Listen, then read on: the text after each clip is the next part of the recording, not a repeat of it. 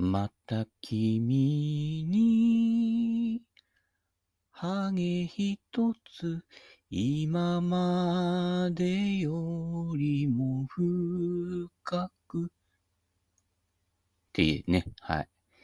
えー、替え歌結構好きです。はい。ということで、曲を聴いていると、まぶたに浮かんでくるハゲ、みたいなね。あの人は今、あ、いや、生きてるよ、生きてるよ。えー、YouTube 上がってるみたいですけどね。見てないんですけどね。あのー、結構 SNS とか YouTube とか、まあその他もそうですけど、おすすめで上がってくるものね。やたら見てると、おすすめに洗脳されますから気をつけてくださいね。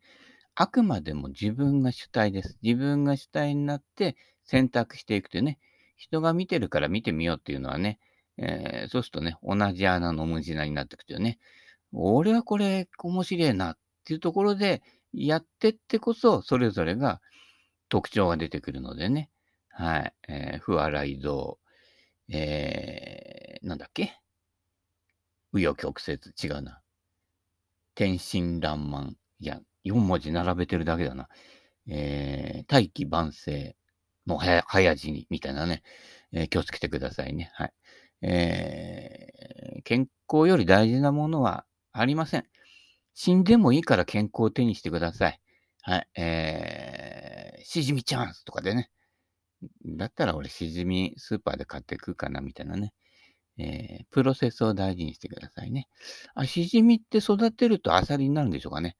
でアサリ育てるとハマグリになったりしてね。違うよというね、えー、神さんの声が聞聞こえてきそうな気がしますけれどもね、えー、その辺は無視していきたいと思います。はい。ということで、ブッダの言葉。早いね、今日はね。えー、まあ途中でね、え雑談、余談、え無断暴走がね、走る可能性はね、否定しきれませんけれども。君は、これまでの君の心が思ったことの集合体。な不思議なことですね。えー、まあ過去からね、いろんなものを体験して見聞きしてね、えー、感じてる。まあ大抵の人は感じてることを結構流してますけどね。今それ感じてない。で、だんだんそれが、こう習慣になってくると鈍感になってくるわけですね。えー、感じないことが当たり前になってくるというね。もうそうなったらもうおしまいですね。あの、インプットしやすいと。まあ、簡単に言うと、あの、洗脳しやすい人ね。だから、洗脳されやすい人って感受性がある人かと思ったら逆ですね。の感じないようにしてる。例えば嫌なことがあって、それをこう、記憶の底に沈めるみたいに感じないように思い出さないようにしてると、鈍感になって、ね、あのー、おでこに手を当てると救われますよみたいなね、簡単に引っかかっちゃうのは、感じないようにしたりとかね、逆にトラウマがあって、そのことについて悩んでる人が意外と引っかかる。逆なんですよね。だから、小心者であれ。つまり、小心者にでなくなったらもうおしまいです。大胆な行動をね、えー、不用意に取れるようになったら人間おしまいです。もういつもビビってるね。あの、ちびまる子ちゃんに出てくるあの、お年寄り、なんかいつもこう心配しそうなお年寄りっていうに、大丈夫かな、どうかな、なんて迷ってるうちにね、えー、こけるというね、えー、典型的なパターンですけど、ね、あれでいいんです。あの、大胆に。例えばね、えー、まあ俺、俺とかみさんなんかそうだけど、あの、結婚する前ね、かみさんはね、みんなに止められたんです。あんな頼りのないやつのね、えー、嫁さんになるなってみんなに、ほとんど全員に止められたんですね。えー、もうでもあれからね、20年以上ね、えー、一緒にいることになりましたけどね。まあ、頼りあるかって言ったら、頼りないですよ。で、頼られても困るしね。で、頼りある人を選ぶ人っていうのは、頼ろうとしてるなっていう感じですよ。ということは、その人自身は自立してないから、そんな嫁さんもらったら最悪ですよね。もう日常文句ばっかり言うようなね、人になっちゃいますからね。ね、あの時ね、角隠しに隠れていた角が今現れるみたいなね、大怪獣現るみたいなね、えー、ウルトラマンではキャップ懐中ですみたいなね、こんな腕時計みたいなやつでね、あの腕時計テレビで通信したりとかね。今ね、それ現実のものになってるけどね、あんなね、腕時計の時、ね、テレビみたいなね、受信機がね、発達したってね、どうせ年寄りになったら何も見えないですからね。年寄りはラジオですよね。はい。テレビばっかり見てるとね、今に尻尾が生えてくるからね、それは大変大変だなんてね、CM あったけどね、あの、年寄りって、ね、あの、詐欺の統計でもわかるように、非常に騙されやすい、えー、ところが多いんですね。はい。えー、感受性を持ってね。これは本当なのかと。情報を信じちゃうんですね。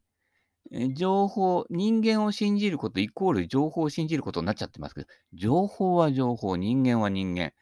ね、年取ってきてコミュニケーションのね、えー、生身で会う数が減ってくるとね、人間を見る目がなくなってくる。で、大体同じような人たちとしか会話しなくなってくるんでしょ。そうすると、その中では安全安心だと思って強く振る舞ってるけどね、一歩出てくると、腹ほろひれ腹ね、あこっち、こっちは来い、こっちは来いって言うとね、そっち行っちゃってね、あの、羽毛布団30万みたいな話になるわけですからね、気をつけてくださいね。はい。君はこれまで、君の心が思ったことの集合体、えー、そういうことですね。情報で動いてる人っていうのは特にそうですね。その集団の中の情報を共有化することで、同じようなコピーロボットになってくるわけですよ。アンドロイドに。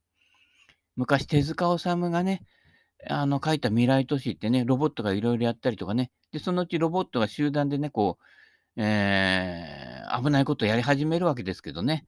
あの、2001年宇宙の旅なんかでもそういうことがテーマになってね、コンピューターが暴走するんですけどね。コンピューターがね、一番ね、こう、いけてないやつ？ギャグですね。はい。えー、風刺力っていうんですか？ウィットとかね、ユーモアとかね。その辺は、コンピューターが一番できないんです。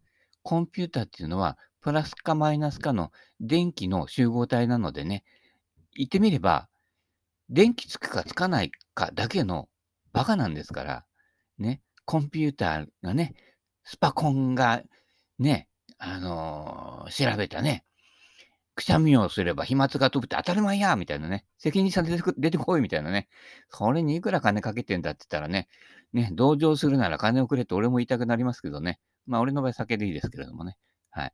えー、ということで、何を思ったかね、えー、突然暴走するところがね、えー、人間だもの間みそうですけれども、君という存在は過去に何を考えたかによって、その考えたり感じたりした内容が一つ一つ心に蓄積され、ミックスされた結果の継ぎはぎとして今ここに立っている。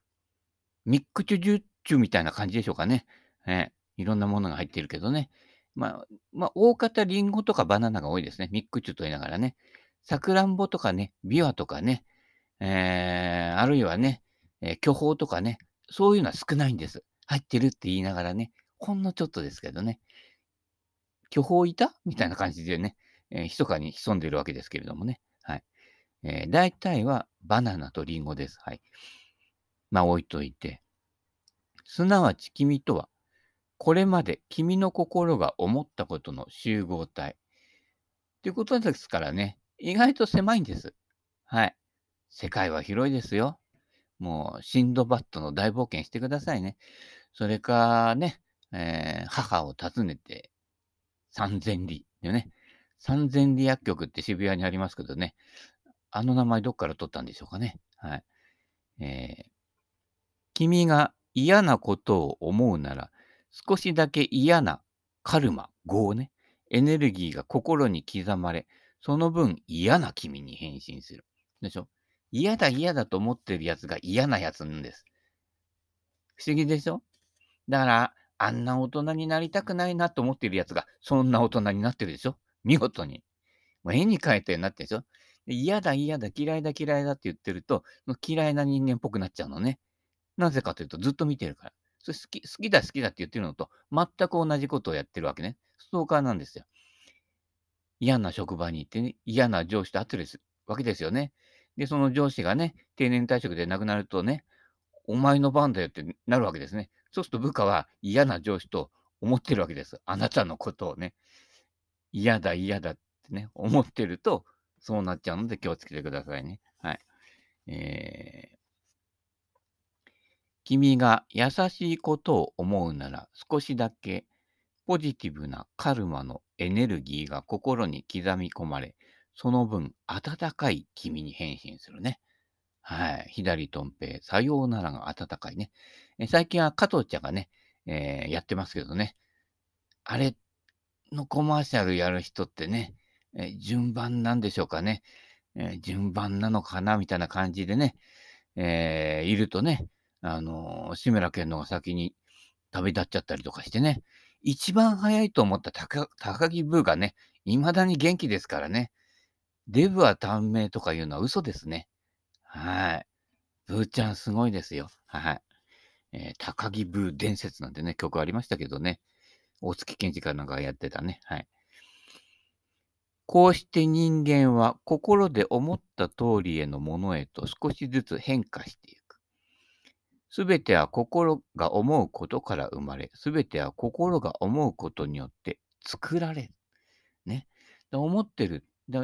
昔の自分の写真とか、昔の自分の、まあ、ビデオでも何でもいいんだけど、記憶でもいいんだけど、まあ、他人の記憶の方が確かですね、自分の記憶って自分で創作して作っちゃったりしてね、昔話はでかくなるみたいなところがありますからね。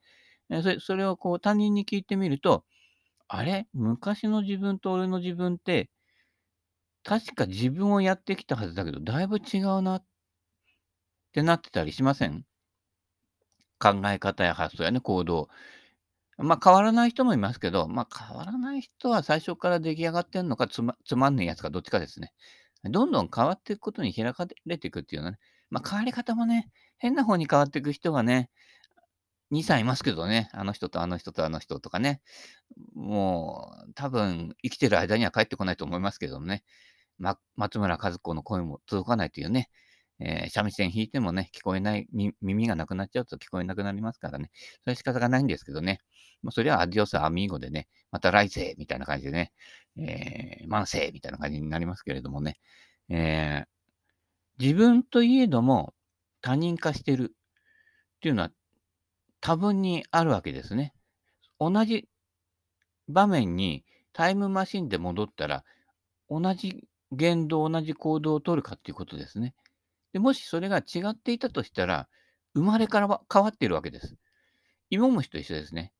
葉っぱばっかり食ってたのが、いきなり花の蜜吸い始めるわけですよ。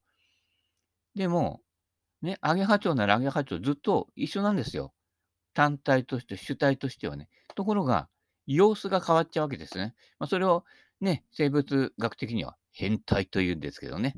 えー、ね、私の身の回りにもね、変態おりますけれどもね、お前が一番変態だというね、えツッコミがね、あの辺から、あの辺からかかって、ね、えー、来そうですけれどもね、まあそれはね、えー、無視して、はい。つまり自分でも他人になってるんだから、他人も自分みたく変化するものだと心得た方がいいですね。あいつはああいうやつだからってね、思い込んじゃうと、そいつもこういうやつだと思われてるなって言うと、こういうやつを演じ続けちゃうんです。あの人優しいねって言うと、優しい人を演じ続けて、ね、本当はね、こうね、転べばいいのにとか思ってるのに、優しい人を演じてるんで、ストレスになって倒れちゃうとかね。そういう人ね、いっぱい知ってますよ。だから、あの、カウンセリングなんか受けに来る人は、大体そういう無理して生きてる人ですね。つまり、表向きの自分、ね、その関係性の中で家族とか会社の中で作られた関係を保ったまま生きてて、素の自分とずれてくるわけですよね。でも、ジキルとハイドじゃないけれど、ギャップが生まれてくるわけですね。学校ではあんなね、優しいね、よくできた先生がね、あのー、エスカレーターのね、下からね、盗撮してたなんていうのはね、もう引く手はまたね、だいたい100人教師がいたら、20人の男はね、そんなもんですよ。はい。気をつけてくださいね。あの、立場でやってる人っていうのは、その立場と自分が、のギャップ、ね。まあ、ギャップ萌えっていうのもありますけれどもね。ギャップが自分でコントロールできなくなってくるという。そうすると、人格が、ね、えー、分裂しちゃうわけですね。まあ、昔はそれを分裂病と言ってたんですけどね、今、統合失調症って言ってもね、まあ一緒ですよ、内容はね。あの、学者っていうのは、表面上の名前だけね、付け替えてね、なんかこう、新説を発表したみたいなね。あのゴルフのレッスンプロもいるでしょ？なんとか打法、なんとか打法って。そんなもん50年前からあったよっていうね。ほとんどの今出てくるネタっていうのは、50年前にもう全部出尽くしてます。新しいものなんか、一個もありません。棒振るだけの動作に、新しいものなんか出るわけないと。もう昔に気づかれて、言語が違うだけですね。これ言葉すり替えただけで新しい人を思って取り入れてる人は古い人間ですね。鶴田浩二がね、毎度出てきますけどね。古いやつほど新しいものを欲しがるもんでござんすってね。これは真理ですよ。はい。ということでね、新しいもの好きっていうのは人間が古いんで気をつけてくださいね。はい。ものは新しいね、新しいもので着飾ってるかもしれないけど、中身はね、もう典型的なね、あの、もうシーラカンスですからね。もうシーラカンスに失礼だよね。はい。えー、どこまで行った？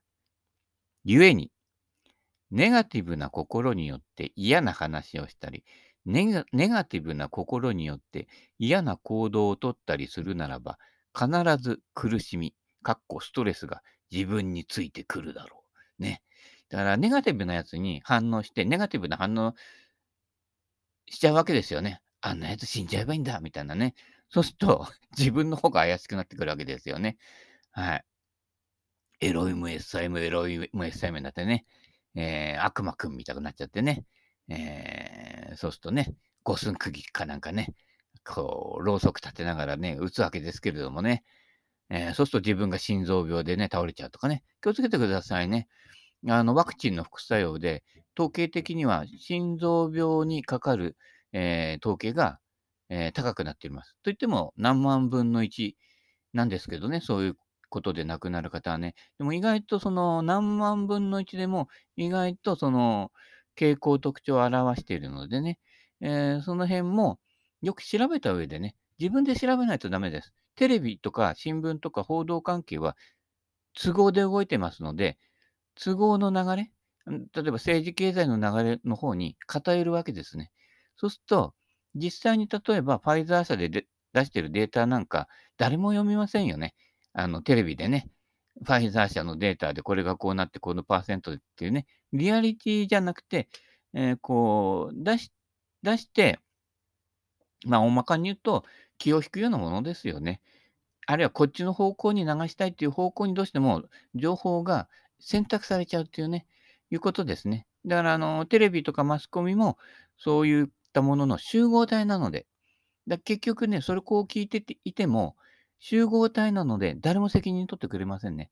これよく一番わかるのは、50年前に未来の子供たちへって言ってた政治家ね、もうほとんど8割以上の人が言ってま言ってましたけれども、ね、今、50年後起きた事態について、誰も責任取れないんですよね。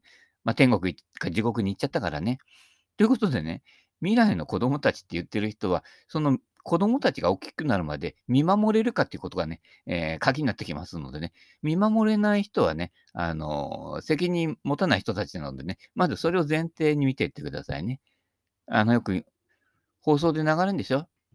地方なんかね、特にね、防災無線で流れるんですけれども、ね、もうすぐ僕たちの下校の時間です。僕たちの見守りにご協力くださいなんてね、俺がね、ずっとね、あの、電柱の陰から見てたらね、あいつストーカーじゃねえかっていう、ね、見守ってるんだけどストーカーって思われちゃうんですね。あれは、お年寄りが、ね、ボランティアで子供たちを見守るということのための、お年寄りたちの安否確認ですから。はい。あれ、あのじいちゃん最近見ないなってなったら、危ねえなっていうことですね。はい。まあ、大体年に2、3人ずつね、あの、メンバーチェンジしていくんですけれどもね。はい。えー、そのようになっております。はい。気をつけてくださいね。子供たちの見守りじゃなくて、あなたたちの お年寄りの見守りですからね。大変なんですよ、お年寄りは。もうこの間もね、病院の大駐車場の脇通ってね、車走らせたりすると、もう駐車場ね、見渡す限り車でいっぱいですよ。で大体がもう、あのマークがついてるんですよ。高齢者マークがね。で、2時間も待合室で待って、受診は5分ですよ。昨日今日でそんな容体変わらないからね、もう年寄りね。え、そうすると、薬もらって帰ってくるわけですけれどもね。で、また薬もらって、もう横断歩道渡りきれるかなみたいなお年寄りがさ、車乗ってくわけですよ。もう地方なんか車ないとどこにも行けないしね。バスは1日1度来るの世界ですから、本当にね。まあ、今ローカルな小さいバスも走ってますけど、あれだってこうね、いろいろ自分家の方に行くかって言ったら、ね、バス停から2キロ、3キロなんてね、もう当たり前ですから、田舎はね。そうすると車ないと不便だからって車を運転するんだけど、あの歩みのお年寄りが、近くに歩道橋あったりもするんだよ。でも歩道橋を登って降りることが、もうかったるいから、地面ね、横断歩道のないところね、道を渡ったりするお年寄りが今度車に乗ってね、行くわけですけども、非常にその病気で死ぬ確率より、そのおぼつかない足取りの方が見ていてハラハラするんですけどね。ええ。まあね、あんなこと言ってたら、明日明日は我が身ですからね、えー人のこと言ってられませんけれどもね、非常にあの危険が危ない状態ですね。はい。えー気をつけてくださいね。はい。優しくポジティブな心で話したり行動するなら、必ず安らぎが自分についてくる。ね。そう、影が君の歩く後ろから必ずついてくるかのごとく。ね。えーまあ、だから、あの、光と影はつきものですね。だから、光あるところに影があるなんてね、こう、昔のね、えー、サスケ、お前を切るみたいな感じでね、えー、サスケのね、えー、あれ、最初のところかな、えー、オープニングでね、出てたりもししましたけど、光と影はつきものなので、影として嫌うことなかれと。ね、影が鮮明に見えるっていうことは、光が差しているということなので、ありがたいことなんですね。あの、親鸞上人のね、悪人小気説っていうのがあるんですけど、悪人こそ救われるんだっていうね、えー、え？みたいなね、あの、府中刑務所ね、えー、オール前科みたいなね、オール殿下みたいな感じですけどね、えー、ね、えー、そんな感じの人たちの方が実は救われるんだよと、親鸞はね、言ってるわけですよ。なぜかというと、悪に走るっていうことは、何かに反応して悪事をやってるわけですね。取り立てて悪いことする必要ないんですよ。ね。俺みたいにどんぐり拾ってりゃいいわけですよ。うん。ところが、なんか悪いことっていうことは、実はその人たちの中には正義があるわけです。自分は正しい。だから、あのね、なんか無免許運転したね、えー都議会議員か、どこかの議員がね、もうずっと粘ってね、私やめないわなんてずっとやってるんですよ。粘るでしょ。どこかに私正しい輪があるあるからですよ。そうすると、実際やってることは、ね、ちょっと危ないことだったりとかね、人に迷惑かけることだったりね、えー、陰でやってる悪いことだったりするんだけど、意外としっかり悪いことをやる人っていうのは正義に反応してたりするので、意外と正義の人だったりするわけですね。はきぐけほうなんて言いながらね、結構綺麗なドキンちゃんといつもね、つるんでね、アンパンマンもね、羨ましいなと思っているんだけどね、ドキンちゃんは食パンマン好きなんだよね。ここがいいろいろね、三角関係、四角関係、ね、えー食パンはね、四角四面でね、白いけどね、水臭いみたいなね、感じにドキンちゃんを持ってるかもしれませんけれどもね。はい、えー、そういうことなんですってどうい、どういうことなんだよみたいなね、いうことですよ。まあ、まとまりないんですけれどもね、えどうかその辺はね、皆さんがね、この、あ、こういうこと言いたいのかなってね、えー適当に汲み取ってくださいね。はい昔はね、あの、汲み取り屋とかいうのが来てたんですけどね、今、まあ、今ね、もうね、こっちの方はね、たまに走ってますよ。あの、いわゆるバキュームカーってやつですか。えー、ね、その昔はもっとね、バキュームカーしか来なくてね、自分たちでね、組んでね、畑に撒いてたもんですよ。俺もちっちゃい頃ね、御用省の頃ね、御用邸の畑の方にね、じいちゃんと二人でね、行ってね、肥やし撒いてましたね。もう、そういう匂いがね、えー漂ってきますけれどもね、あれこう、発酵するとね、意外とね、うんちくさくないんですよ。といううんちくでした。終わり？じゃあ、今日はこの辺で、はい、終わりにしたいと思います。以上、アディオス、アミーゴ。また来、今日？